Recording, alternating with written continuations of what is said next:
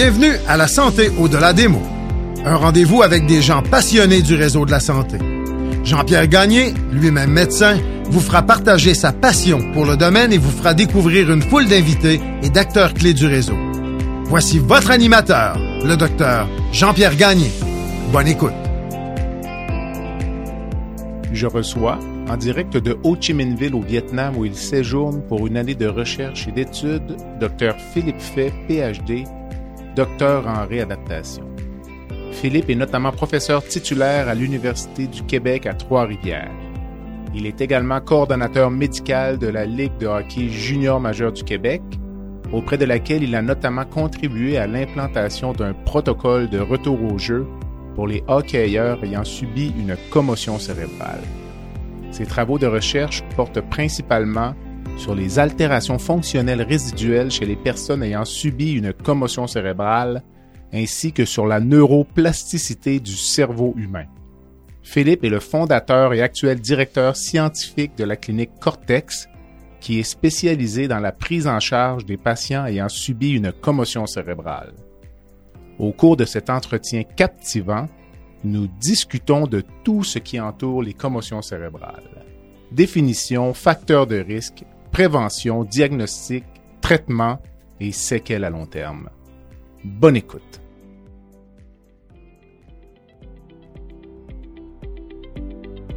Je prends un court moment pour remercier les commanditaires qui rendent possible la diffusion du balado La santé au-delà des mots.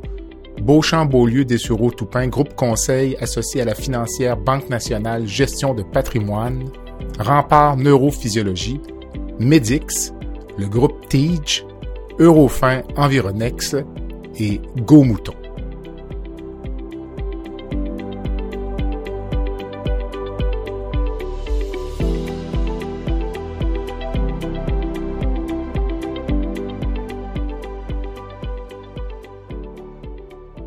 Philippe, bon après-midi. Bon après-midi. Pour vous et bon matin pour euh, moi, puisqu'on se rejoint avec un petit décalage horaire dont on va parler dans quelques minutes. Donc, euh, je vous rejoins euh, au Vietnam, puisque vous y êtes pour le travail. On va parler de santé, on va parler de commotion cérébrale, ce qui m'amène à vous demander d'emblée pour mettre la table, compte tenu peut-être votre travail, votre expérience de vie, quelle est votre définition de la santé?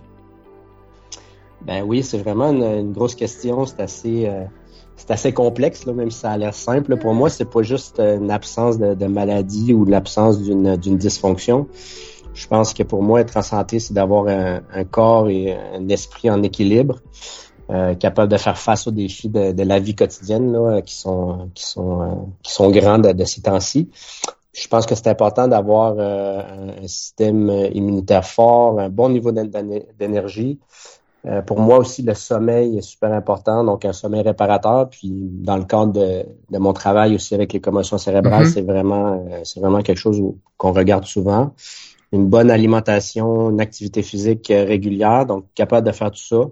Puis aussi une partie de la santé que je trouve assez importante aussi, c'est tout l'aspect cognitif, mental et tout ce qui est les, les, relations sociales.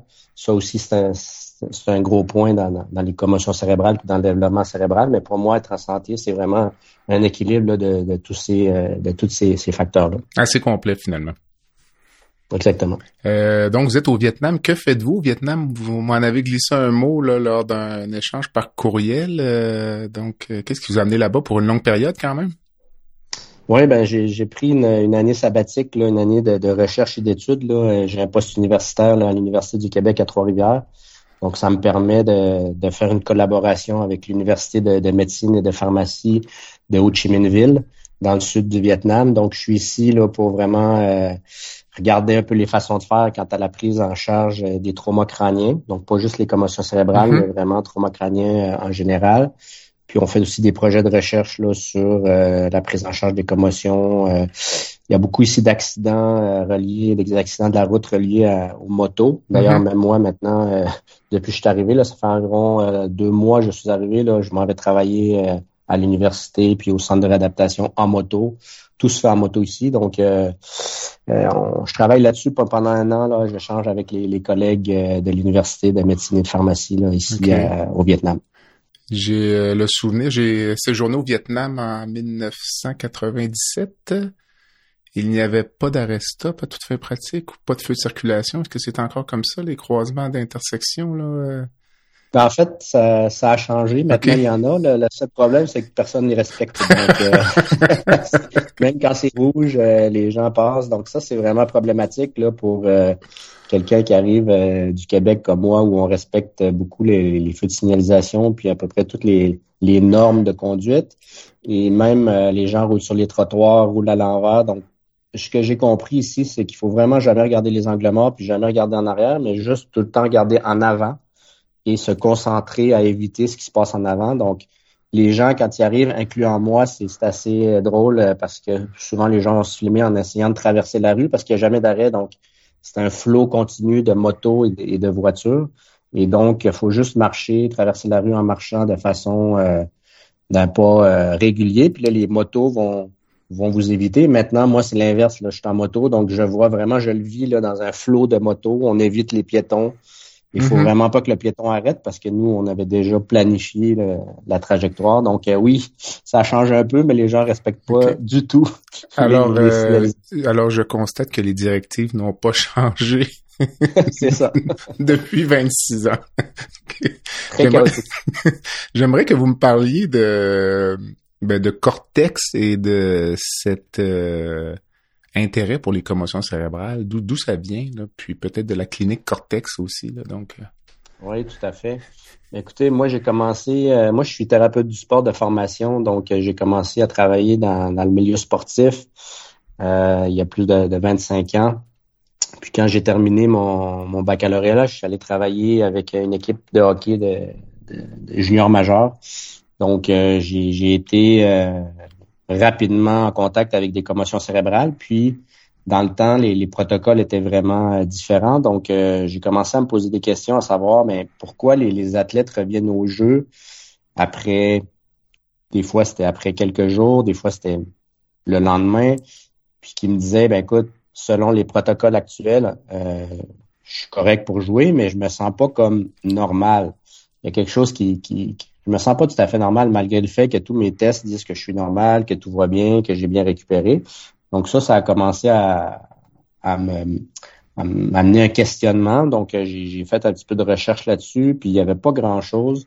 Finalement, j'ai décidé d'aller faire un doctorat euh, à l'Université Laval qui touchait les, commotions cérébrales ainsi que, que les traumas crâniens. Vraiment sur la, la, la, question de recherche, à savoir pourquoi, ben, c'est quoi les, les, les, effets résiduels d'une commotion cérébrale après avoir la commotion. Donc, une fois que les, athlètes se sentent bien ou les gens se sentent bien après une commotion, est-ce qu'il reste des, euh, des déficits? Est-ce qu'il y a des altérations fonctionnelles résiduelles? Donc, ça, c'était vraiment mon travail de doctorat. Puis en parallèle, ben, je me suis rendu compte qu'il n'y avait pas vraiment de, à l'époque, là, il n'y avait pas vraiment de, d'organismes qui, qui s'occupaient des sportifs en tant que tels. Il y avait, bon, euh, si on parle d'organismes subventionnaires, il y avait, il y avait la SAC là, qui s'occupe des accidentés de la route, tu as, la CNESST qui était la CSST dans le temps qui s'occupait des, travailleurs. Pour les traumas crâniens aussi, il y avait quelques programmes, mais pour le sportif ou les gens actifs, pas nécessairement les athlètes de haut niveau, là, il n'y avait pas grand-chose. Donc, avec des collègues, euh, puis avec le, fruit de mes recherches aussi, on a trouvé des, des belles choses on a décidé d'ouvrir la, clinique Cortex. Donc, euh, ça, c'était en, 2010 qu'on a, qu'on a commencé. À l'origine, on était, euh, euh, juste une poignée de, cliniciens, donc trois cliniciens, neuropsychologues, physiothérapeutes et moi-même, ainsi qu'un médecin, en fait. Et rapidement, on a vu qu'il y avait une demande, les gens avaient besoin de... On répondait à une demande, en fait. Puis, à ce moment-là, ben quand ça a commencé, euh, il y a, ça fait pas si longtemps que ça, là, ça fait 10-12 ans, comme je vous dis, la recherche était à un balbutiement en termes de commotion cérébrale. Pendant les autres années avant, il y avait déjà eu des, recherches, mais je vous dirais que dans les dix dernières années, il y a vraiment eu une explosion de, la recherche, surtout au Canada et aux États-Unis. Donc, on était bien placés euh, au Canada pour, euh, pour être des acteurs même nous-mêmes dans la recherche. La clinique Cortex, on, est une de nos de nos forces, je dirais, ou une de nos de nos valeurs, c'est de se baser sur les données probantes. Mm-hmm. Donc, on fait beaucoup de recherches à, au sein de la clinique elle-même. Donc, ça, ça nous a permis de, de, rapidement prendre en charge beaucoup de gens. Puis, on s'est rendu compte, ben, on a grossi rapidement. Puis, finalement, on la clinique Cortex euh, s'est fusionnée avec la clinique de physiothérapie, euh, clinique physio interactive. Donc, euh, pour vraiment essayer de, le, but de ça, c'était vraiment de, rejoindre le plus de professionnels de la santé pour offrir un service à la population. Et ça a vraiment commencé là, de, par mon intérêt là, en voyant des athlètes là, qui, qui semblaient avoir récupéré selon les protocoles standards, mais qui finalement n'étaient pas euh, pas 100% euh, récupérés. Si on, si on les prenait aujourd'hui ces athlètes-là puis qu'on on appliquait nos protocoles, ben ils reviendraient au jeu probablement plus tard qu'ils revenaient à ce moment-là.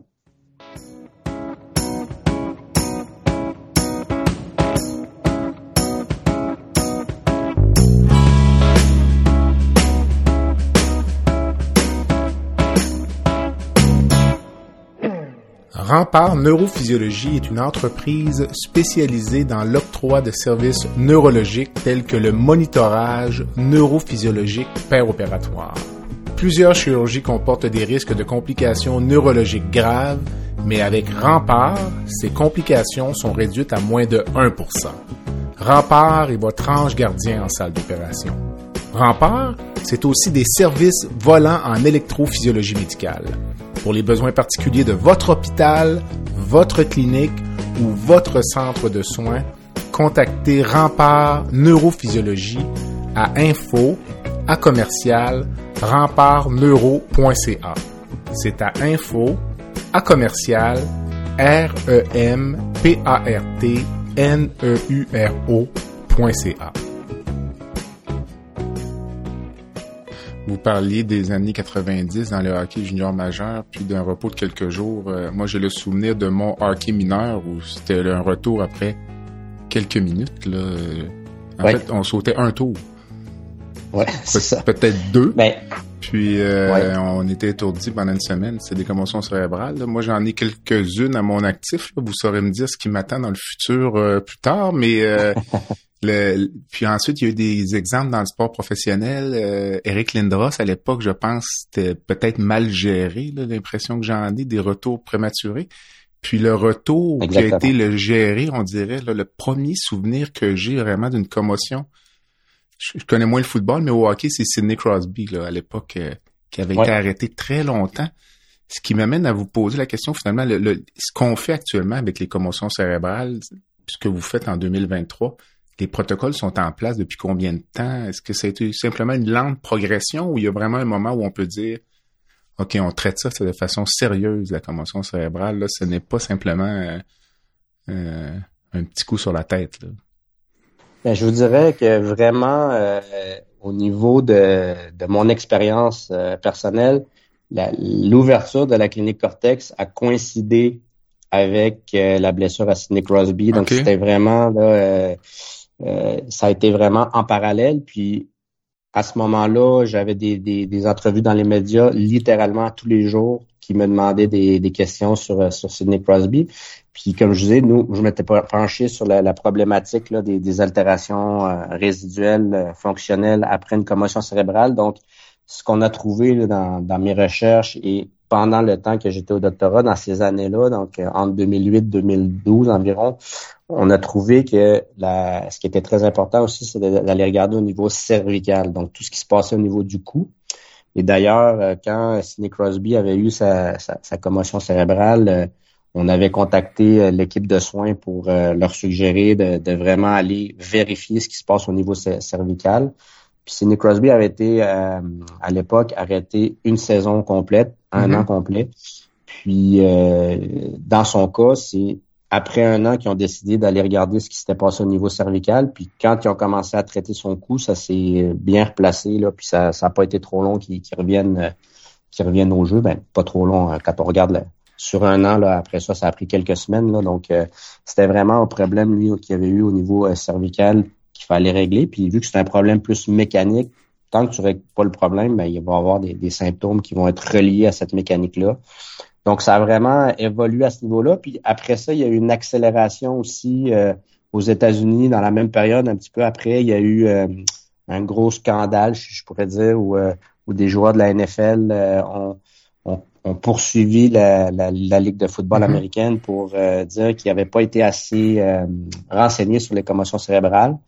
Puis ça, c'était des, des, à coups de milliards là, qui, qui, mm que, que, que cette poursuite-là avait été intentée. Puis à partir de là, ben, il y a eu vraiment euh, parce que ça a mobilisé, puis que les, les gens, quand tu parles de, Sidney Crosby au, Canada, tout le monde parlait de lui parce que c'est, c'est l'athlète, le, meilleur joueur de, de, hockey au monde à ce moment-là. Euh, aux États-Unis, la NFL, c'est le, le sport le plus populaire. Donc, quand les, les, la population commence à s'intéresser à ça, puis que les, grosses ligues professionnelles euh, veulent pas perdre la phase, ben ça fait que ils veulent se défendre, puis en même temps, ben, il y a eu beaucoup de financement qui, a été mis en place, il y a eu beaucoup de campagnes de, de par, rapport aux commotions cérébrales dans le public. Donc, le gouvernement, les gouvernements, que ce soit américains, ça a commencé aux États-Unis, puis ensuite au Canada, on, on mis beaucoup de, de, de campagnes pour expliquer ce qu'est une commotion. Puis à ce moment-là, ben, ça, ça a fait la, roue qui tourne. C'est pour ça que je vous dis que dans les dix dernières années, les États-Unis et le Canada sont des, leaders dans la recherche au niveau mondial.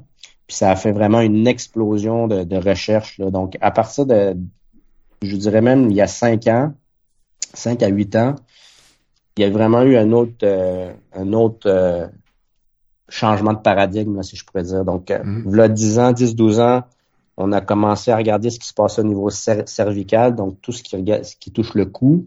Ça, c'était vraiment nouveau. Avant ça, c'était vraiment repos, on se repose, puis on attend que la, commotion cérébrale passe. Quand on a commencé à regarder ce qui se passe euh, au niveau du cou, ça a été, selon moi, un des premiers jalons où il y a eu un changement de paradigme.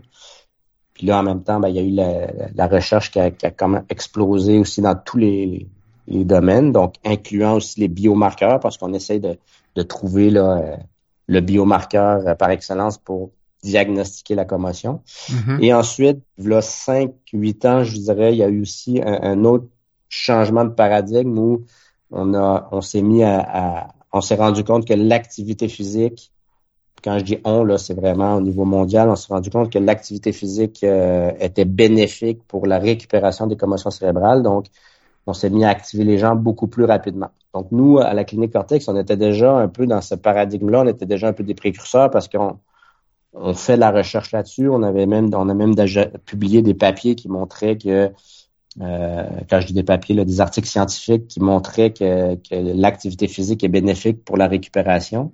Mais là, il y a plusieurs, euh, plusieurs équipes dans le monde, entre autres à McGill, euh, ils ont été précurseurs là-dedans pour les enfants, puis à l'Université de Buffalo aussi, ils ont été plus pour les adolescents, adultes.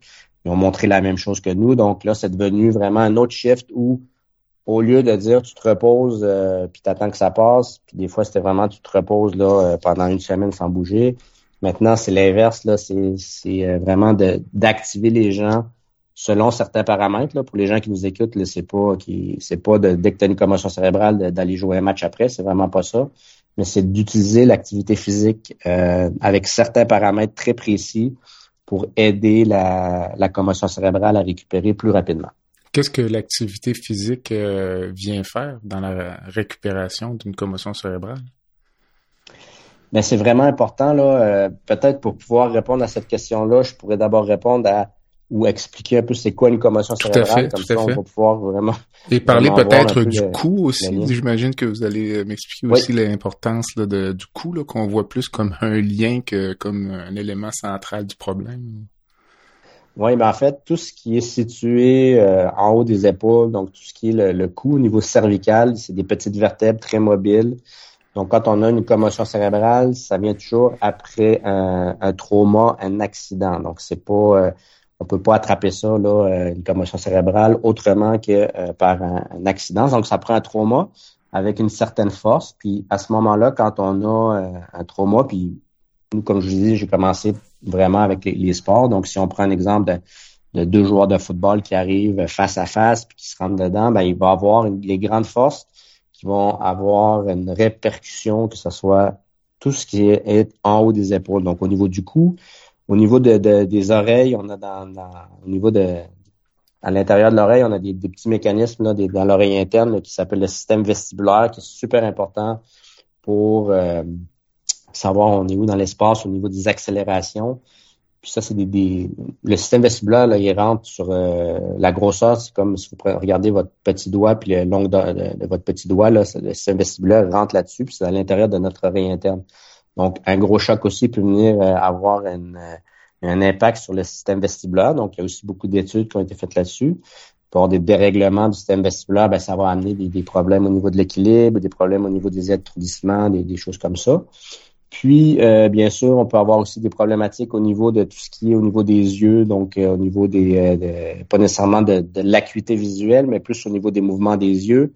Et bien sûr, cerveau, cervelet qui peuvent être atteints dans la boîte crânienne. Donc, quand on a un impact assez grand, le cerveau va bouger dans la boîte crânienne, il va avoir un, étirement de certains axones qui va se produire. Et là, il va avoir une, cascade neurométabolique qui va se produire. Donc, c'est vraiment un processus chimique qui va se passer dans, le cerveau qui va faire que ça va, qui est pas normal, un déclenchement d'une cascade neurométabolique anormale.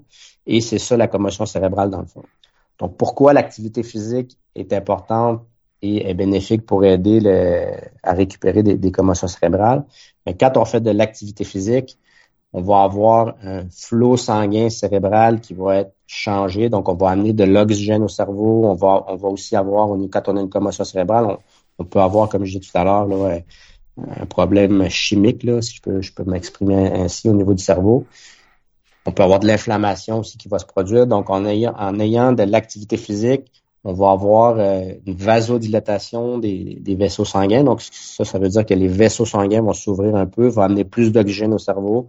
Donc, ça va aider vraiment à récupérer, euh, ça peut aider à récupérer des, commotions cérébrales qui sont euh, qui sont produites là, suite à suite à un, trauma important. Vous, mais à, l'inverse, lorsqu'on parle, j'imagine, vous parliez commotion cérébrale, inflammation. Euh, si on parle de vasodilatation, est-ce qu'il y a un enjeu peut-être sur euh, le risque d'augmenter l'œdème cérébral, l'enflure cérébrale? Euh, il y a peut-être un petit peu, peut-être plus scientifique, mais, la perméabilité tissulaire, est-ce qu'il y a un enjeu à ce niveau-là? Un peu comme les traumatisés crâniens, on vise à réduire la pression intracrânienne, non pas à l'augmenter. Exact. Donc, Exact. Donc, c'est pour ça qu'il y a une, comme, S'occuper des commotions cérébrales, c'est pas simple. Puis euh, je suis très content que vous souleviez cette question-là. En fait, vous avez très, vous avez raison. Ce qui est important, c'est de ne pas euh, qu'il n'y ait pas une trop grande vasodilatation. Donc, c'est pour ça aussi que tout ce qui est de la médication qui amène de la vasodilatation, comme par exemple des anti-inflammatoires, de, euh, certains anti-inflammatoires peuvent amener une vasodilatation. Donc ça, on veut éviter des, anti-inflammatoires dans, dans la période très aiguë, là, dans les deux, trois premiers jours. Euh, et quand on parle d'activité physique, ben, c'est quand même un processus qui est euh, qui est plus systémique quand on fait de l'activité physique et qui est aussi contrôlé par par le, le cerveau lui-même et non par quelque chose d'externe comme quand mm-hmm. on prend un, quand on prend une médication, ça vient de l'externe. Donc, en ayant de, l'exercice, puis on parle aussi vraiment de l'exercice très léger. Des fois, ça peut être juste commencer là, par aller prendre des marches, là, puis augmenter un petit peu le rythme cardiaque.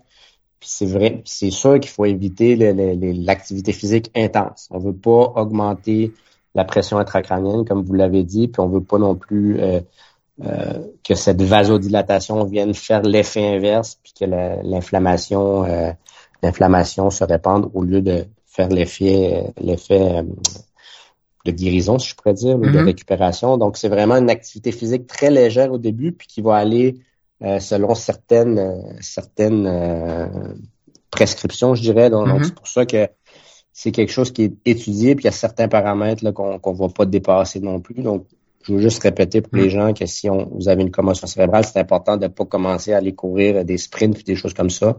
C'est vraiment juste de pas faire l'effet inverse puis de, de se mettre dans une chambre noire puis de pas bouger puis d'attendre mm. que ça passe. Là. Donc, il y a un peu un, équilibre entre les deux où on veut juste que les, les gens restent un petit peu actifs. Puis comme je disais tout à l'heure, juste commencer à prendre des marches là, avec une bonne oxygénation puis augmenter un petit peu le rythme cardiaque. Déjà là, ça va aider à euh, favoriser la, la, récupération qui va être un petit peu plus rapide suite à une commotion cérébrale.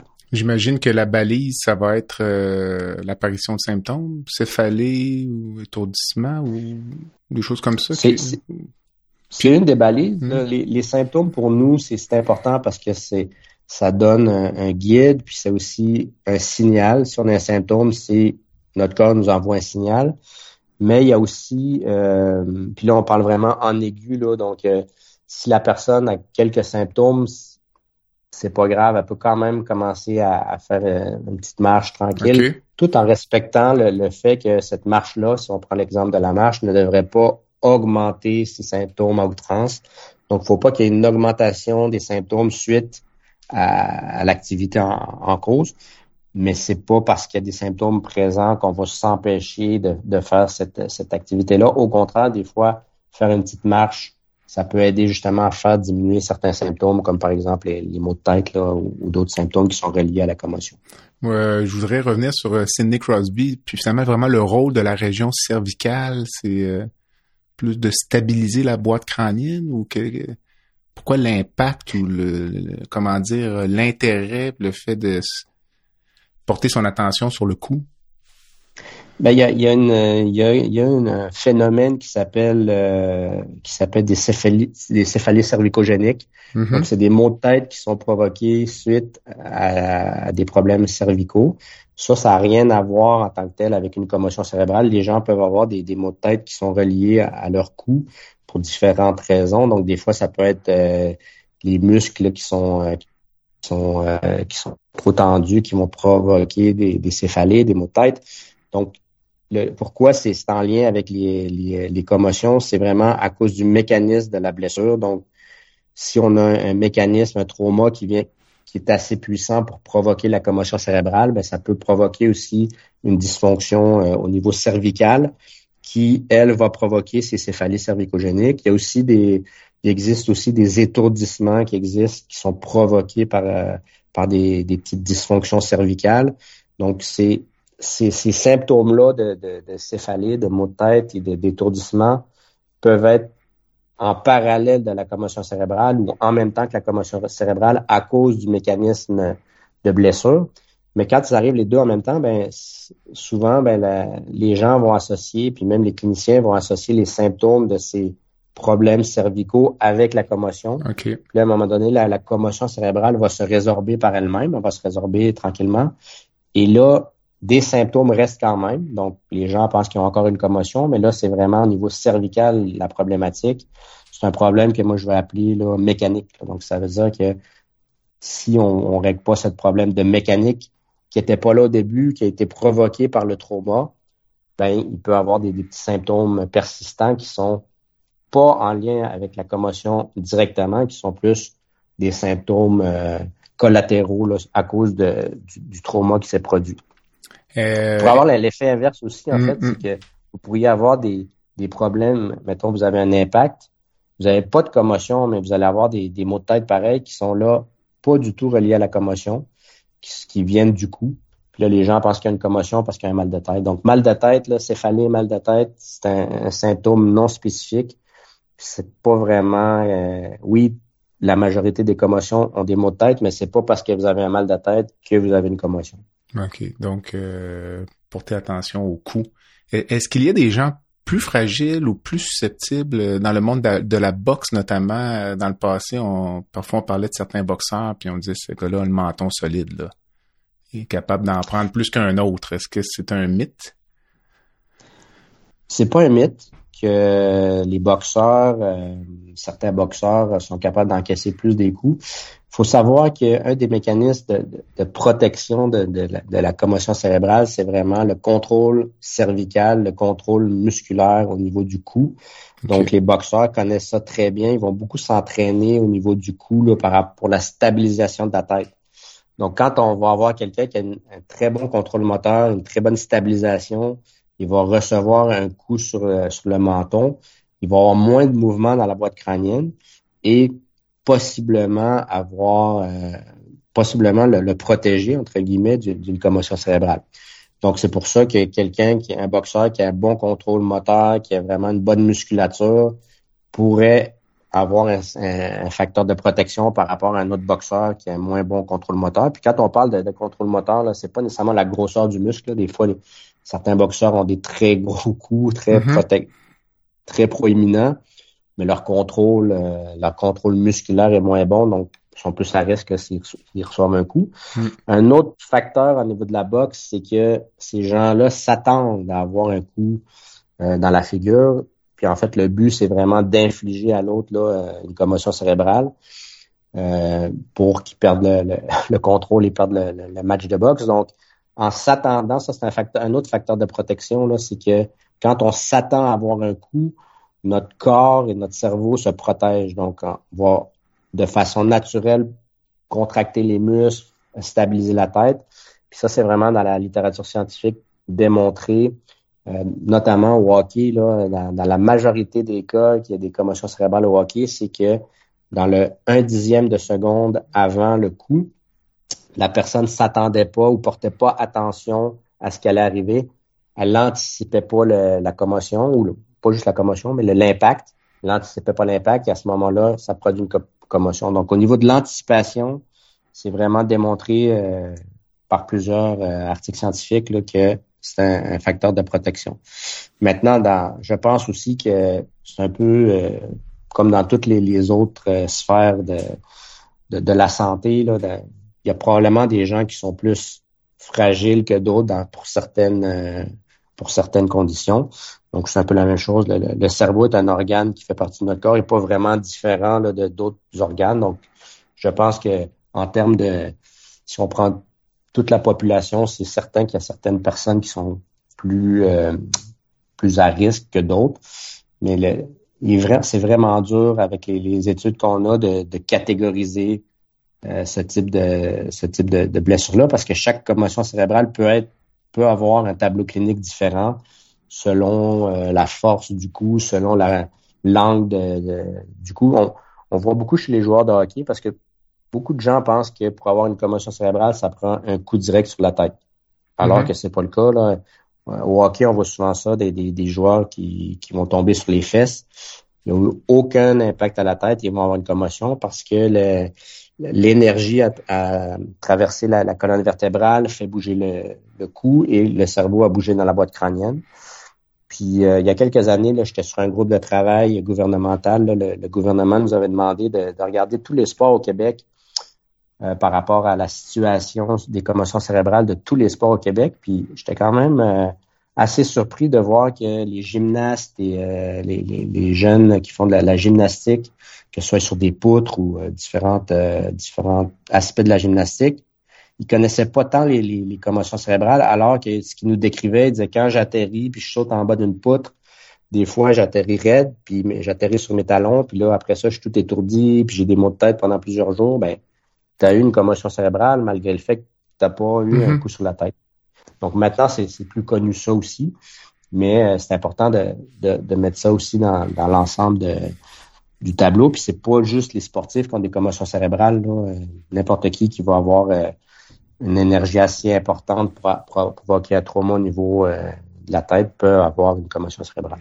Vous parliez tout à l'heure de football. À moins que je ne m'abuse, l'entité au football, on fait référence chez les anciens joueurs à l'encéphalopathie chronique traumatique.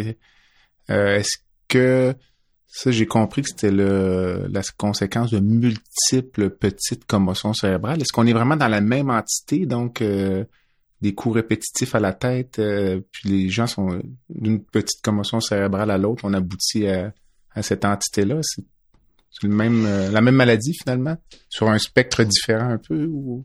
Oui, en fait, l'encéphalopathie traumatique chronique euh, a été euh, découverte justement par le docteur Omalou aux États-Unis hmm. quand il a, il a disséqué un cerveau d'un ancien joueur de la NFL. Et à partir de là, c'est parti un peu cette, cette histoire de encéphalopathie traumatique chronique ce que ce que c'est, ça, c'est le, dépôt de la protéine Tau qui, qui va se déposer à certains endroits, à certains endroits du, du cerveau. Puis par la suite, juste pour faire un peu l'histoire de ça, euh, par la suite, il y a un laboratoire aux États-Unis, là, à l'Université de Boston, qui, euh, a commencé à, recensé des, cerveaux d'anciens joueurs de la NFL de tous âges.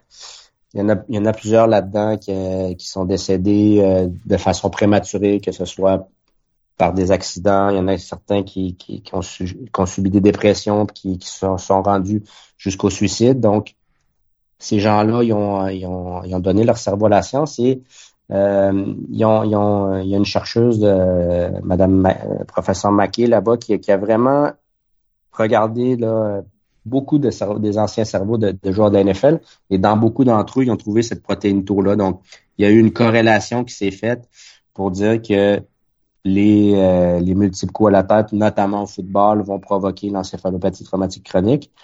Mais à date, en, date d'aujourd'hui, on n'a pas de recherche scientifique qui est capable vraiment de, de trouver vraiment. On a une corrélation, mais est-ce que c'est vraiment une causalité? Parce que on n'a pas un, un, nombre assez grand encore de, de, de, gens qui ont qui ont donné leur cerveau à la science parce que c'est quelque chose qu'on peut pas voir ça de, de chez le vivant. Faut on peut voir ça juste chez les gens qui sont décédés. Mm-hmm. Donc c'est très difficile à étudier. Donc oui, c'est un spectre, là, puis là, ben, les, les, les, joueurs de la NFL ont comme brandi le drapeau en disant les multiples coups à la tête provoquent l'encéphalopathie traumatique chronique. Quelques années après, ils ont ouvert un autre laboratoire euh, à l'Université de Toronto pour faire un peu la même chose. Puis là, au laboratoire de Toronto, c'est des joueurs de, de, la Ligue canadienne de football et des joueurs de hockey. Mais c'est beaucoup moins, l'Université de Toronto a beaucoup moins de résultats positifs que l'université de, de, Boston. Donc, euh, c'est pas clair si c'est vraiment ça existe. C'est quelque chose qui ressemble un peu, euh, euh comme je disais, la, une maladie dégénérative, mais on peut pas mm-hmm. vraiment la, lier 100% à, au multiple coup à la tête. Le podcast La santé au-delà des mots est une présentation du groupe conseil Beauchamp, Beaulieu, Dessureau, Toupin de la financière Banque nationale Gestion de patrimoine. Comme nous croyons que la santé financière fait partie de la santé globale, nous sommes heureux de nous joindre au docteur Jean-Pierre Gagné pour vous souhaiter une bonne saison de la santé au-delà des mots. Tu veux lancer ton propre podcast mais tu ne sais pas comment t'y prendre? Pas de problème. Mouton Marketing peut t'accompagner de la conception au lancement.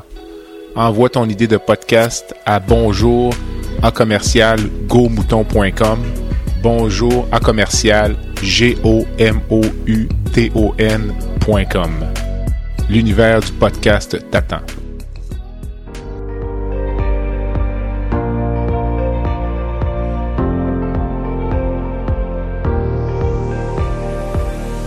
Vous avez des commentaires ou un sujet à nous proposer ou même faire partie de nos invités, visitez le site web de notre balado à www.baladosanté.ca ou sur notre page Facebook de la santé ou de la démo.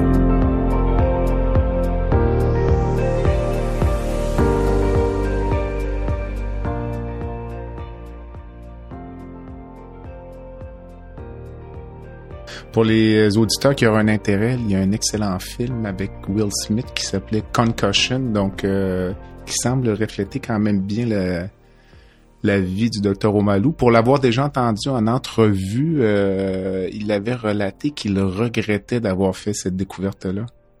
Parce qu'il disait que ça avait en quelque sorte ruiné sa vie au point personnel en raison des pressions qu'il avait subies. Donc, euh, parce qu'il s'attaquait à l'NFL, il s'attaquait finalement à une entité qui était euh, d'une grosseur incroyable. Comme euh, on avait fait référence à l'époque au fait qu'il s'attaquait à un jour de la semaine parce qu'il s'attaquait au dimanche. Donc, ouais, un excellent film. Dites-moi. Ben, j'ai un petit, j'ai un petit, une petite anecdote. Qui, qui, relate un peu ça. Suite à ce film-là, hmm. Euh, beaucoup de mes, mes collègues euh, cliniciens et chercheurs aux États-Unis, il y a eu un, changement dans la population. Là, les gens commençaient à avoir très peur des, des, commotions cérébrales. Mm. Et ce qu'ils me disaient les, les cliniciens là-bas, c'est que dans le temps, pour euh, un peu parler aux parents et parler aux, gens qui avaient des, des, commotions cérébrales, avant le film, les gens disaient Ah, j'ai juste une commotion, c'est pas grave. Donc à ce moment-là, ils leur disaient Vous avez un traumatisme crânio-cérébral léger ce qui est un terme plus scientifique et médical pour dire une commotion cérébrale. Donc là, les gens prenaient ça, OK, j'ai un traumatisme crânio-cérébral léger, il prenait le temps d'écouter ce que le médecin avait dit, ce que les gens avaient à dire là-dessus. Et après le film, les gens voyaient les commotions cérébrales tellement euh, grandes et que c'était vraiment dangereux. Là, c'était l'inverse. il disait aux, gens, euh, il disait, vous avez un traumatisme crânio-cérébral léger, puis là, les, gens pensaient que c'était pas grave comparativement à la commotion cérébrale. Donc, il y a eu un changement, pourtant c'est le même terme mais juste dans, la façon qu'on en parle aux patients, ça, a eu un impact majeur dans, la prise en charge. Puis aussi, suite à cette, ce film-là et euh, aux poursuites des anciens joueurs dans la NFL, ben c'est là qu'il y a eu vraiment beaucoup d'argent. La, NFL, si ma mémoire est bonne, et l'armée américaine ont mis un milliard de dollars US sur la table et euh, ont distribué ça dans les universités sans euh, c'est vraiment de l'argent qu'ils ont, ont mis dans sans lien, euh, ça, ils contrôlaient pas ce que la recherche faisait, mais même à l'Université de Calgary actuellement, euh, j'ai vu un, article scientifique sortir récemment dans, les dernières semaines, puis on avait reçu encore aujourd'hui de, l'argent de ces fonds-là de, de, la NFL qui ont mis dans un dans un, budget spécifique pour financer la recherche euh, sur les commotions. Donc ça a quand même eu, euh, même si c'était un peu à cause de la pression de, la NFL, il y a quand même eu de, l'argent qui a été financé pour faire des, recherches scientifiques indépendantes euh, suite à ça. Et si je ne m'abuse, un changement de culture, donc à la boxe, à l'entraînement, moins de sparring. Au football, à l'entraînement, il y avait une culture, je pense, de s'entraîner à se cogner quatre casque contre casque. Là, puis les joueurs de ligne étaient entraînés à jouer étourdis finalement une grande partie du match. Donc, ce sont des choses qui ont qui ont peut-être pas disparu parce que j'ai je connais des gens dans le milieu de la boxe, puis tout ne se dit pas parfois. Là, les commotions cérébrales à l'entraînement, parfois, ça, on n'en parle pas trop là, quand ça survient quelques jours avant un grand match. Donc, euh, mais il y a eu amélioration. Donc, euh... ben, tout à fait. Puis justement, là, euh, au niveau des jeunes, il y a eu beaucoup de, de pression qui a été faite parce qu'au au niveau des États-Unis, puis même au Québec, euh, le, football au Québec, là, ça, avec l'arrivée du, du Rouge il y a quelques années, là, il y a eu une beaucoup de programmes qui, ont été créés euh, dans les universités francophones et anglophones. Mais au Québec, il y a, eu comme euh, une explosion du football. Puis suite à, ces choses-là, ben, les inscriptions au football ont commencé à diminuer chez les jeunes.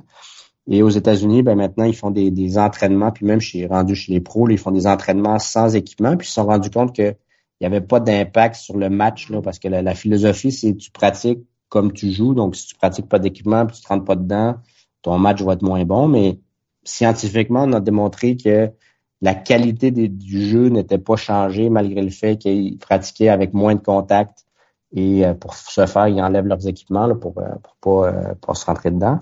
Puis au niveau de la boxe, ben une autre petite anecdote, là, je parlais avec un, entraîneur de, de boxe qui disait lui, un jour, il voulait protéger ses, ses athlètes. Là, donc, il avait acheté des casques, là, des, des casques spéciaux de boxe là, qui sont c'est pas des casques rigides, mais c'est des casques un peu euh, pour aider à protéger des coups à la tête. Puis ça faisait l'effet inverse parce qu'une fois que les gens avaient des casques, ben ils se sentaient protégés, fait que les autres leur, frappaient plus fort dessus. Hmm. Versus quand à l'entraînement, il y avait pas de... Je parle vraiment à l'entraînement. là. Hmm. Donc en mettant des casques, ça provoquait plus de, de commotion parce que les, les, athlètes, les jeunes, là, frappaient plus fort sur les autres. Ils se sentaient plus euh, un peu euh, protégés. Hmm. Est-ce que on doit investiguer une commotion cérébrale, soit par un CT scan, résonance magnétique ou quoi que ce soit d'autre, ou c'est simplement un diagnostic clinique? C'est un diagnostic clinique à, l'origine. Euh, par contre, si on suspecte qu'il pourrait avoir une blessure plus grave, donc saignement crânien, un œdème cérébral, c'est vraiment important d'avoir euh, des techniques d'imagerie, mais les techniques d'imagerie ne détectent pas les commotions. Donc, c'est vraiment pour aller détecter s'il y a des choses plus graves qui pourraient porter atteinte euh, à la vie de la personne ou amener des, comme je, viens de le mentionner, un saignement à mhm. l'intérieur du crâne. Ça, c'est vraiment urgent. Donc, c'est des techniques d'imagerie. Actuellement, il y a des, euh, il y a des, euh, des recherches qui essayent de trouver des biomarqueurs, que ce soit avec des prises de sang, avec des prises d'urine ou différents, différents marqueurs qu'on on essaye de développer c'est quand même prometteur, mais d'ici quelques années, euh, ça va prendre plusieurs années avant de, pouvoir avoir accès à ces choses-là. En recherche, ça existe déjà, mais juste un, biomarqueur là, au niveau du sang une prise de sang, puis après ça, faire le test. Ça prend plusieurs semaines avant d'avoir les résultats. Donc, souvent, la personne peut avoir déjà récupéré 100 mm-hmm. ou euh, donc on est très loin là de, un peu comme le, un glucomètre là où on veut prendre une petite goutte de sang voir est-ce que j'ai une commotion on est très loin de ça mais il y a vraiment un genre de, volonté de, trouver ce biomarqueur là pour trouver voir est-ce que j'ai vraiment une commotion et est-ce que ensuite ma commotion est, rétablie suite à différentes prises en charge vous parliez de l'absence euh, de lésions à l'imagerie. Euh, on pense résonance magnétique, euh, CT scan. En recherche, il y a des appareillages parfois plus poussés, là, résonance magnétique dynamique ou autre. Ou est-ce qu'à ce, niveau-là, il y a des modifications ou vraiment il n'y a aucune investigation qui peut dénoter l'atteinte cérébrale lors d'une commotion cérébrale? Non, il existe euh, des techniques d'imagerie qui sont utilisées euh, vraiment en recherche, mm-hmm. mais qui ont aucune utilité clinique là, parce que euh, on est capable de voir après la commotion, puis après qu'elle a été diagnostiquée, on fait des corrélations, puis on regarde sur les imageries, mais si on prend une imagerie, même les plus poussées, on verra pas une commotion cérébrale sur, l'imagerie. Donc euh, après ça, on peut voir euh, certaines, euh, on, on, en voit certaines, certains résultats positifs quand il y a multiples commotions cérébrales chez, chez des gens qui sont lents à récupérer, des choses comme ça, où on, peut faire des liens où on va vraiment voir des choses, là, mais en termes cliniques, là, pour l'instant, il n'y a pas de il y a pas de, corrélation mm-hmm. possible. Je pense qu'il y aurait, y aurait vraiment un avenir là, avec tout ce qui est euh, euh l'intelligence artificielle. Euh, actuellement, dans l'intelligence artificielle est en développement, puis on voit notamment là, euh, pas dans les commotions cérébrales, mais chez les radiologistes là, euh, je sais pas jusqu'à quel point au Québec c'est c'est répandu, mais aux États-Unis là, euh, c'est les intelligences artificielles qui vont lire les, radiographies ou, des imageries, euh, différentes imageries, des CT scans et ainsi de suite, qui vont déceler des choses beaucoup plus rapidement que, que des radiologistes même expérimentés. Puis ça va peut-être arriver la même chose au niveau des, imageries cérébrales qui touchent les commotions cérébrales. Euh, mais on n'est encore pas là en, termes de, faisabilité. Là, mais en recherche, on va voir quelques, quelques choses, des altérations qui se produisent. Des fois, il y a même quelques papiers, pas beaucoup, mais qui nous montrent qu'une seule commotion cérébrale pourrait amener des, des, des lésions axonales diffuses là, euh, très précises dans certains cas qui pourrait perdurer un petit peu dans le temps. Donc ça, il n'y a, pas beaucoup d'études là-dessus, mais il y en a quelques-unes, il faut quand même le mentionner. On a parlé tout à l'heure d'encéphalopathie, des joueurs de football qui, euh, certains avaient été menés au suicide, euh, la dépression. Qu'est-ce que l'on sait aujourd'hui au point de vue scientifique des liens entre une ou des commotions cérébrales et la survenue de maladies euh, dégénératives comme le Parkinson, l'Alzheimer, les troubles de l'humeur, encore une fois, là? Ben ça, il y a, quand même, euh, commence à avoir quand même euh, plusieurs euh, recherches scientifiques publiées qui démontrent un lien entre les commotions cérébrales répétées et des, des, la démence ou les, les, Parkinson, des choses comme ça.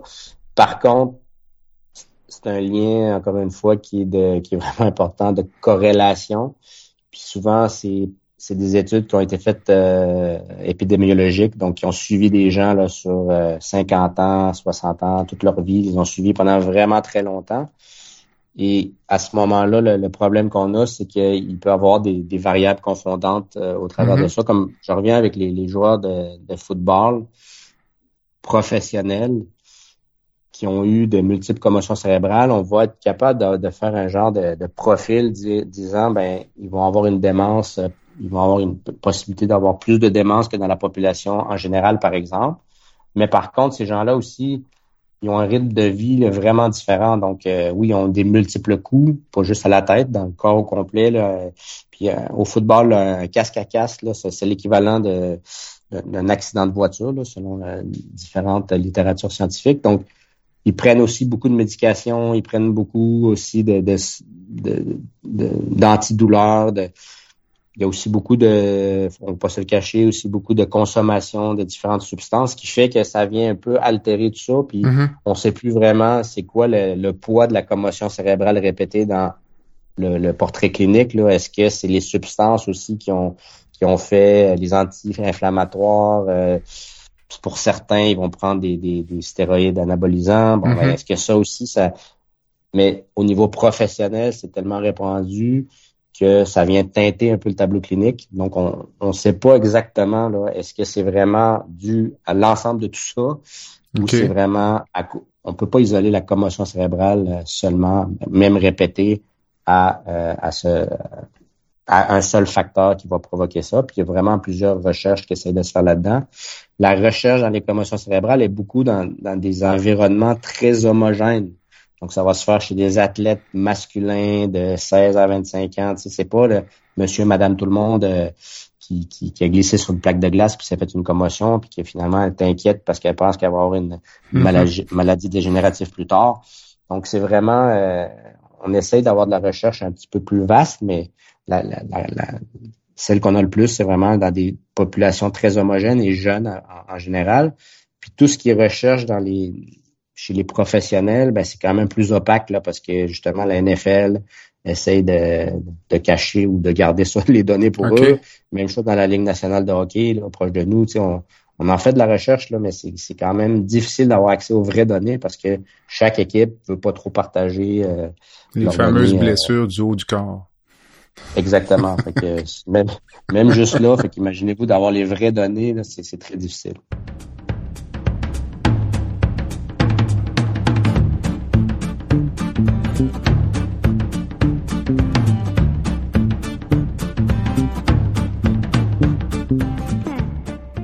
Medix simplifie la facturation médicale des médecins spécialistes, anesthésiologistes, internistes, pneumologues et bientôt les chirurgiens.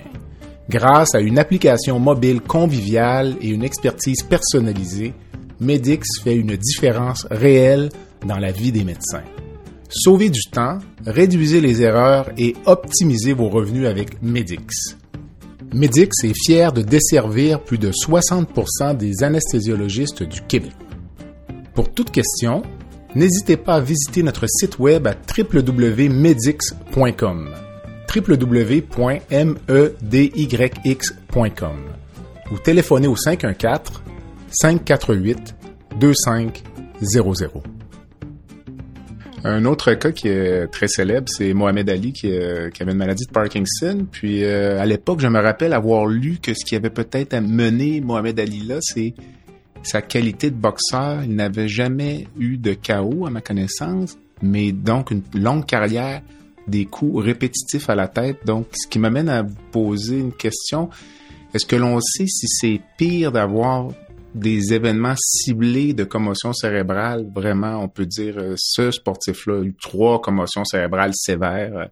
On pourrait penser à Sidney Crosby, euh, Eric Lindros, versus un autre athlète jamais arrêté pour une commotion cérébrale, mais une carrière relativement longue, des coups répétitifs à la tête, euh, sans arrêt pour dire, pour blessure. Donc, euh, je sais pas si ma question est claire. Donc, ben, c'est assez clair, mais on n'a pas la réponse, malheureusement. Donc, ce qu'on sait, par contre, c'est que c'est pas un c'est pas un chiffre qui est important. Donc, quelqu'un qui va avoir trois commotions cérébrales dans sa carrière espacées sur dix ans, il y en a une quand il était jeune, il y en a une un peu plus tard, puis il y en a une vraiment plus tard, et que chacune des trois a bien récupéré. Euh, il n'y a pas, euh, c'est pas ça qui va amener des, facteurs de risque là, de plus que d'avoir des, des, commotions cérébrales rapprochées.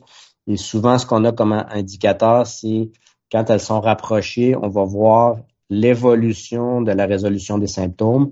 Donc, la première fois, il peut avoir une... Puis là, je m'en vais dans un tableau très général. Mm-hmm. c'est vraiment comme pour expliquer, c'est vraiment un exemple. Mais la première pourrait récupérer en 7 à 10 jours, par exemple. Puis après ça, ça va très bien. La deuxième, Oh, là, on voit que ça prend un petit peu plus de temps, ça prend deux, trois mois. Puis après ça, la troisième, ben, l'impact pour avoir eu cette commotion-là était beaucoup plus bas. Puis que là, ça, ça perdure encore plus longtemps. Donc, on voit un allongement dans la récupération, dans la période de récupération des symptômes. Et en plus, le, seuil pour avoir la, commotion est un petit peu plus bas que les, les précédentes, puis ça s'en va tout le temps un peu en se dégradant comme ça, malgré le fait qu'il y a le, trois commotions, cette personne-là aussi, comme l'autre, mm-hmm. ben c'est qu'elle était peut-être trop rapprochée, puis que euh, à ce moment-là, on voit vraiment une dégradation dans, dans, dans, la, récupération. Donc à ce moment-là, c'est ça qui nous qui nous un peu euh, fait lever un peu des drapeaux rouges en, sachant que cette personne-là, elle risque, elle, si elle continue comme ça, d'avoir plus de, problèmes à long terme que l'autre personne que c'était vraiment éparse là puis que c'est sur une très longue période. Est-ce qu'on garde donc une fragilité à long terme? Si on pense à Sidney Crosby dans votre expérience est-il plus fragile maintenant qu'un joueur qui n'a jamais eu euh, d'impact à la tête? Ça c'est une autre question euh, où on n'a pas la réponse. OK. Euh, si on regarde vraiment au niveau physiologique, scientifique, si on a une commotion cérébrale qui se résorbe bien, puis qu'elle est vraiment 100% résorbée, on devrait pas être plus fragile qu'un autre. Maintenant, ce qui arrive dans ces cas-là, souvent, c'est que c'est le mécanisme de blessure qui est semblable. Donc, la technique est importante. Si on parle d'un joueur de hockey qui reproduit la même technique, qui était un peu euh, ou qui reproduit les mêmes gestes, ben oui, il va se remettre dans des positions à risque et à ce moment-là, des fois, les, il y a des athlètes qui, qui, sont plus craintifs ou qui vont changer un peu leur technique pour se protéger différemment. Ça, ça peut amener un risque supplémentaire. Tout à l'heure, je vous parlais de l'anticipation mm-hmm. qui est importante. Donc, mm-hmm. quand on anticipe le coup, on se protège. Mais en même temps, si on a une crainte, une anxiété d'avoir une commotion, ben c'est comme si on, on, se met déjà dans. On se protège mal en quelque sorte. On, se protège mal en, quelque sorte. Donc ça, c'est vraiment euh, une réponse que je pourrais vous dire. Vraiment, euh, on est techniquement, on devrait pas être plus à risque, mais si la commotion est mal gérée, entre guillemets, ou, a été mal, euh, elle a continué, ou la personne est revenue plus rapidement, ben là, oui, elle pourrait être plus à risque. Mm-hmm. Euh, un blessé, donc, qui souffre d'une commotion cérébrale, qui consulte chez Cortex, donc vous avez parlé d'une équipe multidisciplinaire, donc vraiment Qu'est-ce qui relève de la physiothérapie dans ce que vous offrez? Ça me semble tellement plus que ce que j'imagine comme rôle en physiothérapie. Donc, euh, j'ai l'impression qu'on est presque ailleurs un peu, là, tu sais, donc... Euh, ben, vous avez raison. En fait, euh, nous, on a vraiment une clinique interdisciplinaire, ce qui veut dire que comment on fonctionne, c'est que, comme je disais tout à l'heure, on, a vraiment basé nos approches sur les données probantes, sur la science. On, on fait beaucoup de recherches nous-mêmes, puis ce qu'on ce qu'on a trouvé, c'est qu'il y a des, des profils de commotion cérébrale puis des trajectoires de commotion cérébrale. Donc, quelqu'un qui va avoir une commotion cérébrale en fin de semaine pendant la pendant le, match de la fin de semaine, puis qui vient nous voir lundi, le lundi suivant, il va être dans la phase aiguë. À ce moment-là, c'est pas la même prise en charge que quelqu'un, ça fait six mois qu'il a des symptômes. Donc déjà là, on a on a une catégorisation. Je rentrais pas dans tous les détails, mais c'est vraiment pas la même prise en charge. Puis on peut parler de, de, de, physiothérapie en, termes aigus. Les, des physiothérapeutes vont regarder vraiment les dysfonctions cervicales. Donc, on parlait de la mécanique tout à l'heure. Ils vont regarder, euh, donc ils vont faire un dépistage. Est-ce que, en plus de la commotion, j'ai des problèmes cervicaux qui sont provoqués suite au trauma? Est-ce qu'il y a des, euh, des, indices qui me disent que j'ai peut-être des problèmes au niveau du système vestibulaire? Donc, ils vont aller dépister, ils ont des tests pour ça, pour dépister, voir au niveau de l'oreille interne, est-ce que j'ai des problèmes qui pourraient être provoqués par ça? Parce que ça, c'est d'autres types de traitements qu'on va faire. Et au niveau oculomoteur aussi, donc ils vont regarder ça. Bien sûr, ils vont, ils vont aussi euh, être capables de, de, regarder au niveau de, l'hygiène de vie, de c'est quoi les symptômes présents, c'est quoi la constellation de symptômes qu'on a. Et ça, c'est en aigu. Donc, eux, ils vont pouvoir voir est-ce que je peux juste prendre en charge l'athlète avec ce que j'ai en avant de moi ou j'ai besoin vraiment d'aller voir d'autres professionnels qui sont la neuropsychologue, les neuropsychologues, pour aller voir tout ce qui se passe au niveau du cognitif, par exemple. Donc, est-ce que j'ai des ralentissements cognitifs? Ça, les physiothérapeutes n'ont pas les outils pour ça, mais ils ont des outils de dépistage pour référer à ces gens-là. Puis, on a aussi kinésiologue qui est super important pour nous. Comme je disais tout à l'heure, on, a toujours prôné l'activité physique euh, pour aider à récupérer. Donc, on a besoin d'un professionnel de l'activité physique pour aller faire des tests à l'effort. Donc, on va faire des tests physiologiques là, pour voir est-ce que au niveau physiologique, le, cerveau euh, a, un fonctionnement optimal ou la commotion vient déranger un peu le, niveau physiologique. Et donc, je vais aller dans les deux extrêmes. Quelqu'un qui est vraiment euh, en aigu, il a eu sa, commotion cérébrale en fin de semaine, il, vient à la clinique Cortex, il pourrait n'avoir qu'un seul professionnel, mm-hmm. soit le kinésiologue ou le physiothérapeute, puis prise en charge rapide, sans problème. La personne que ça fait vraiment plus longtemps, ça fait six mois, ça fait un an, mais pourquoi c'est si long que ça? Donc, on a l'équipe interdisciplinaire, là, on va vraiment aller décortiquer les, les, différentes sphères. Donc, vraiment, oui, le physiothérapeute va aller voir au niveau physique, puis tout ce que je vous ai nommé euh, il y a mm-hmm. quelques minutes. Kinésiologue, même chose, puis neuropsychologue, même chose. Puis là, on va vraiment déceler la trajectoire, puis essayer d'aller gratter pour savoir pourquoi les symptômes durent depuis si longtemps. Il y a, peut-être une petite problématique sous-jacente qui va aller être traitée. Donc, à ce moment-là, c'est automatiquement l'équipe inter qui entre en ligne de compte quand quelqu'un est en phase euh, un petit peu plus euh, chronique comme ça.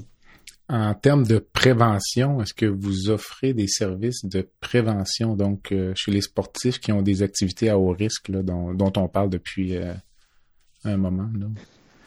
Ben, la prévention est, très importante. Donc oui, il y a vraiment au niveau de la prévention, il faut regarder au niveau de tout ce qui touche l'équipement, les équipements. Mm-hmm. Donc, si on parle de, parce qu'on ne voit pas juste des, sportifs non plus, mais donc tout ce qui est implique équipement, tout ce qui est de, par exemple les casques, c'est super important pour protéger la tête, mais si le casque est mal ajusté, ça peut amener un risque de blessure aussi.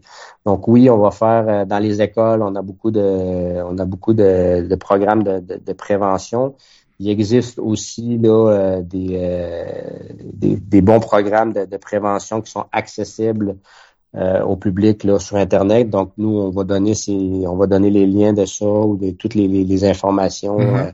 par rapport à ça. Puis on a aussi un rôle d'éducateur. on éduque pas juste les gens qui ont des commotions cérébrales, mais les, les, gens qui sont à risque, donc dans les écoles, comme je disais, mais aussi les entraîneurs, euh, puis euh, aussi euh, les éducateurs en, tant que tels dans, les écoles. Donc, pour prévention avant la commotion, mais aussi par la suite, quand quelqu'un a une commotion, c'est important de suivre les bonnes étapes, de, oui, comme je disais, d'être actif rapidement, mais pas trop rapidement, puis pas de faire trop de, sport intense rapidement, puis de pas retourner au jeu immédiatement. Donc, on fait aussi de ce côté-là la prévention pour empêcher hmm. que la commotion cérébrale soit trop lente à récupérer, puis empêcher aussi qu'il y ait une deuxième commotion qui vienne par-dessus la première si jamais pas, euh, pas tout à fait euh, rétablie. Mais est-ce que des sportifs vont vous consulter, disons, euh, je prends par exemple un boxeur, pour avoir rencontré la kinésiologue ou autre, pour vraiment avoir un programme d'entraînement ou vraiment des recommandations pour minimiser le risque ou optimiser, disons, sa condition physique? On parlait du support euh, de la tête chez le boxeur tout à l'heure. Est-ce que vous avez un rôle là-dedans? Ou spontanément les gens vont aller ailleurs que chez vous pour ce type de conseil-là? Je vous dirais que dans la population en général, puis les, sportifs, euh, mettons, de, des écoles secondaires, des choses comme ça, on n'a pas beaucoup de gens qui viennent nous consulter pour la prévention. Mm-hmm. Ça, ça va être vraiment, ça va être vraiment pour les équipes euh, de très haut niveau, là, que ce soit les professionnels. on en a plusieurs qui viennent nous consulter pour avoir des programmes préventifs. On a aussi euh, toutes des équipes nationales euh, de ski, par exemple, qui viennent nous, qui viennent nous consulter pour ça.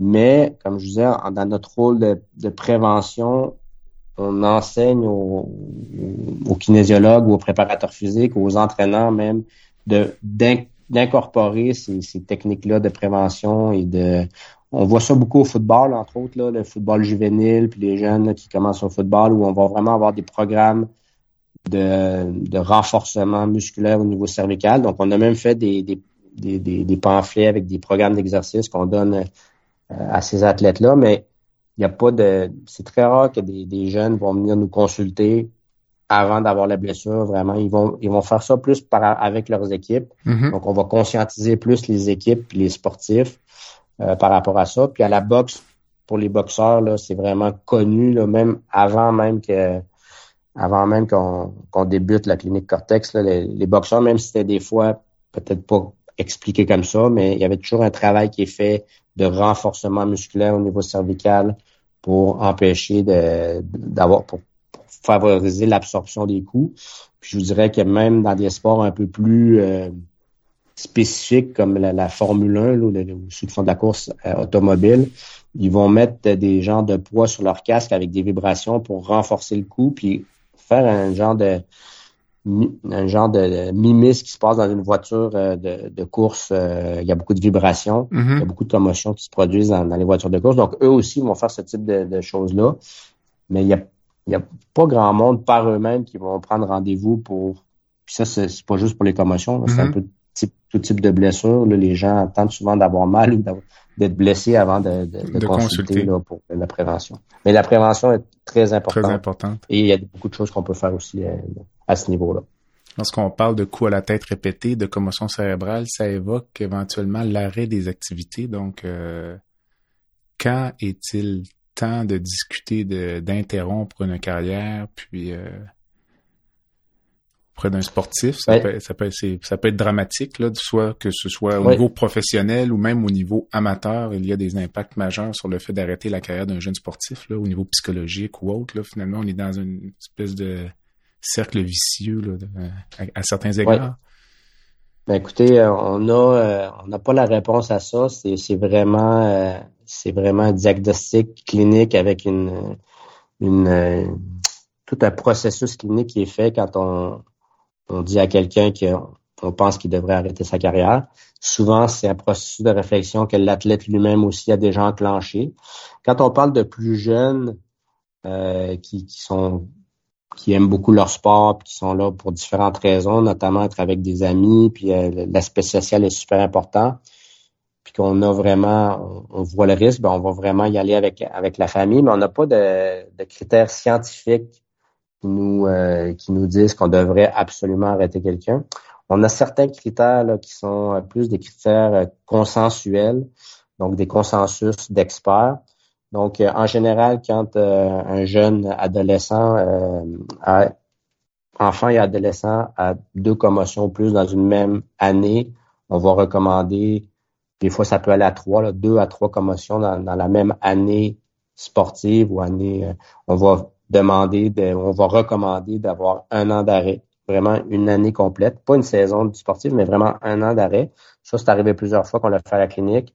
Il y a beaucoup d'athlètes de sportifs qui ont peur d'arrêter un an pour dire ben écoute, euh, dans un an, là, euh, je serai moins bon, je vais être moins bon, ma carrière va être finie, tout ça. Puis finalement, ils se rendent compte que plusieurs d'entre eux, même à très haut niveau, là, dans, le junior majeur, on, on, a, on a suggéré à plusieurs d'arrêter une année complète. Puis en revenant, ils étaient tout aussi bons, puis même ça leur a fait du bien de prendre du recul. Non, mais il n'y a pas de, de, de règles scientifiques parce que nous, on, pas juste nous, mais le, consensus, c'est de les arrêter un an. Mais est-ce que si on les arrêtait juste six mois, ça serait correct? Est-ce que si on les arrêtait trois mois, ça serait correct? Il n'y a personne qui le sait. Puis, en termes de retraite vraiment définitive, ben, c'est vraiment, comme je dis, un ensemble de facteurs de, qui doivent être discutés aussi. Euh, à un moment donné, c'est vraiment une, répétition de, de, de, commotions cérébrales qui se produisent. Puis souvent, c'est des gens qui vont prendre leur retraite qui vont vraiment accéder à ça, ils vont avoir des symptômes persistants. C'est très rare que quelqu'un ait vraiment plus de symptômes, il va super bien, puis qu'il décide de prendre sa retraite quand même. Là. Euh, même si dans certains cas, on voit que c'est à répétition. Donc euh, euh, voilà, c'est vraiment, on y va consensuel. donc en général, c'est la gradation, mais on y va plus arrêter un an avec deux à trois commotions dans la même année. Vous parlez là, de nombre de commotions, ce qui m'amène peut-être à vous demander la précision que j'aurais pu vous demander tout à l'heure. Si moi je joue au hockey, je me cogne un peu sur la bande, je suis étourdi euh, cinq secondes, ce n'est, j'imagine, ce n'est pas une commotion cérébrale.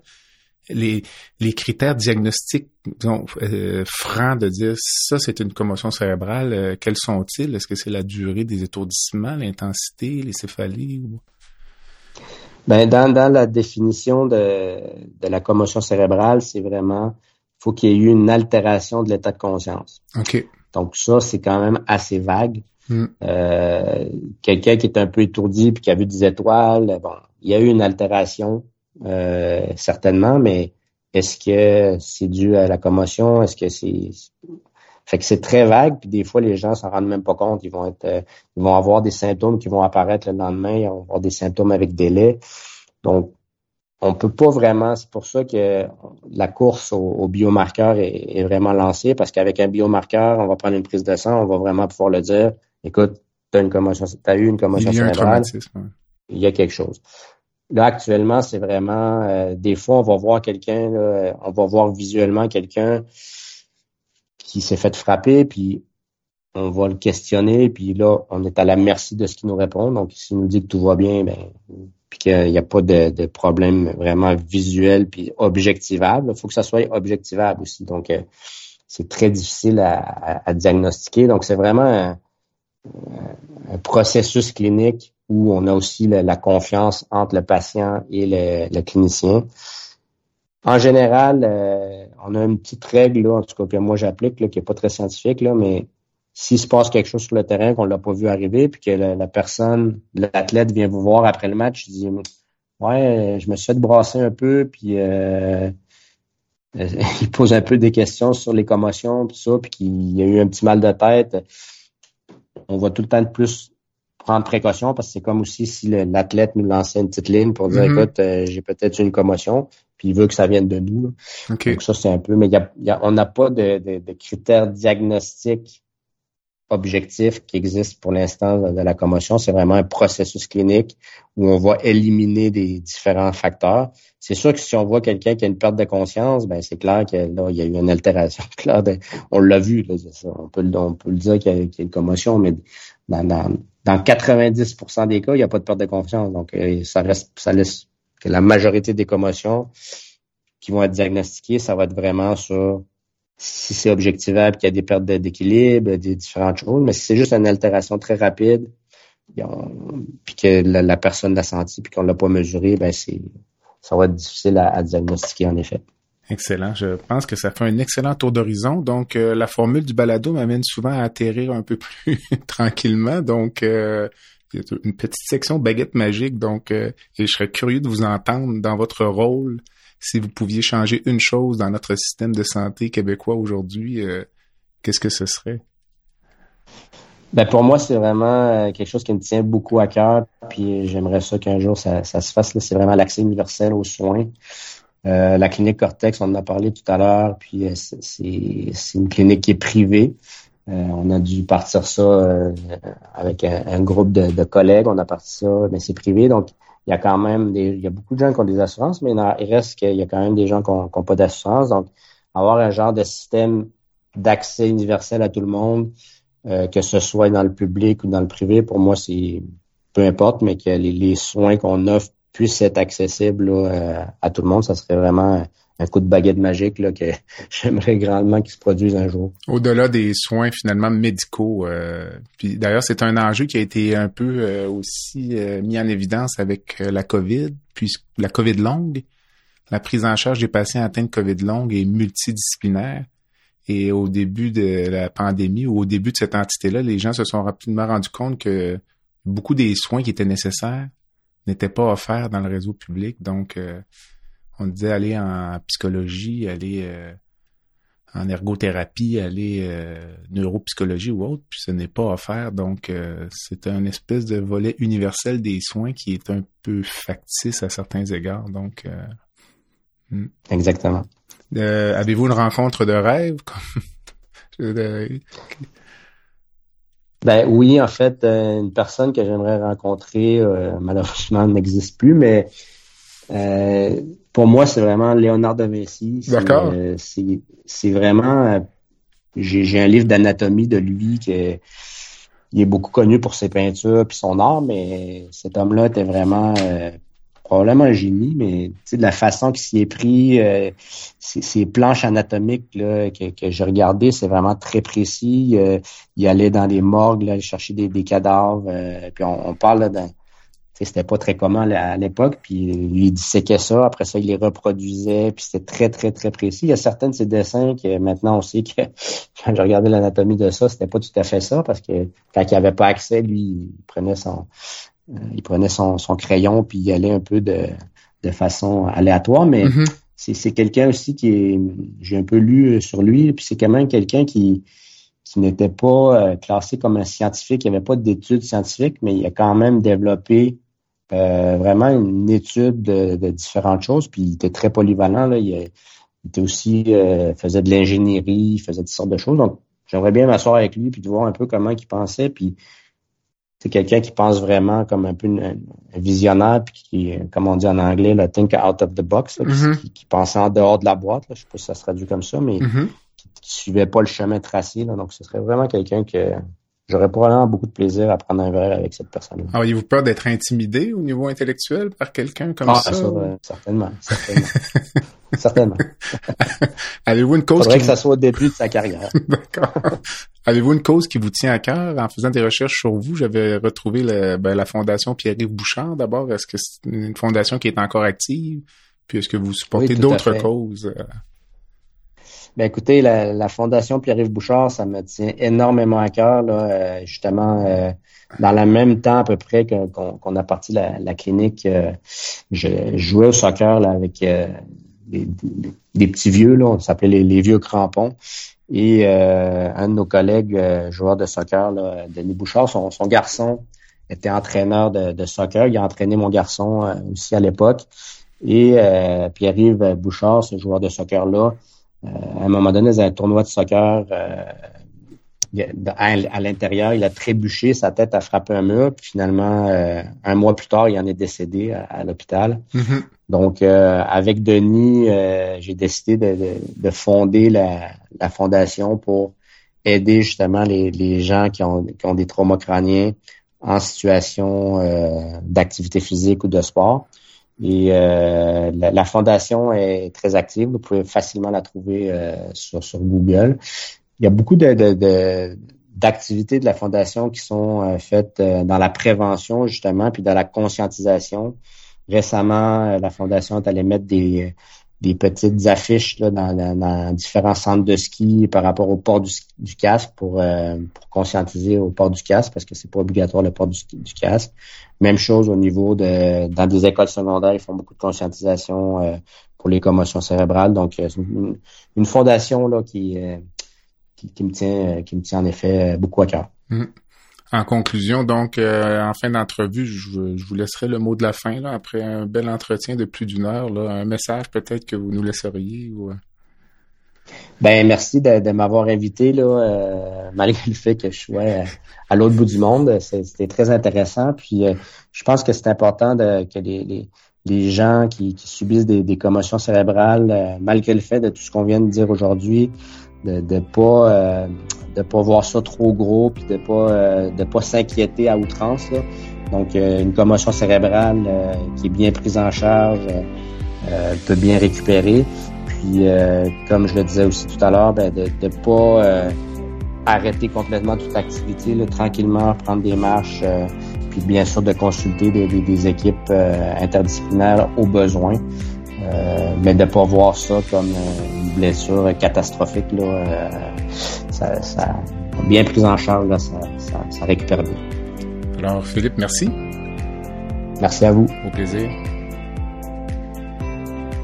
Voilà ce qui complète le balado de cette semaine. Merci d'avoir été à l'écoute et le docteur Jean-Pierre Gagné vous donne rendez-vous la semaine prochaine pour un autre épisode La santé au-delà des mots.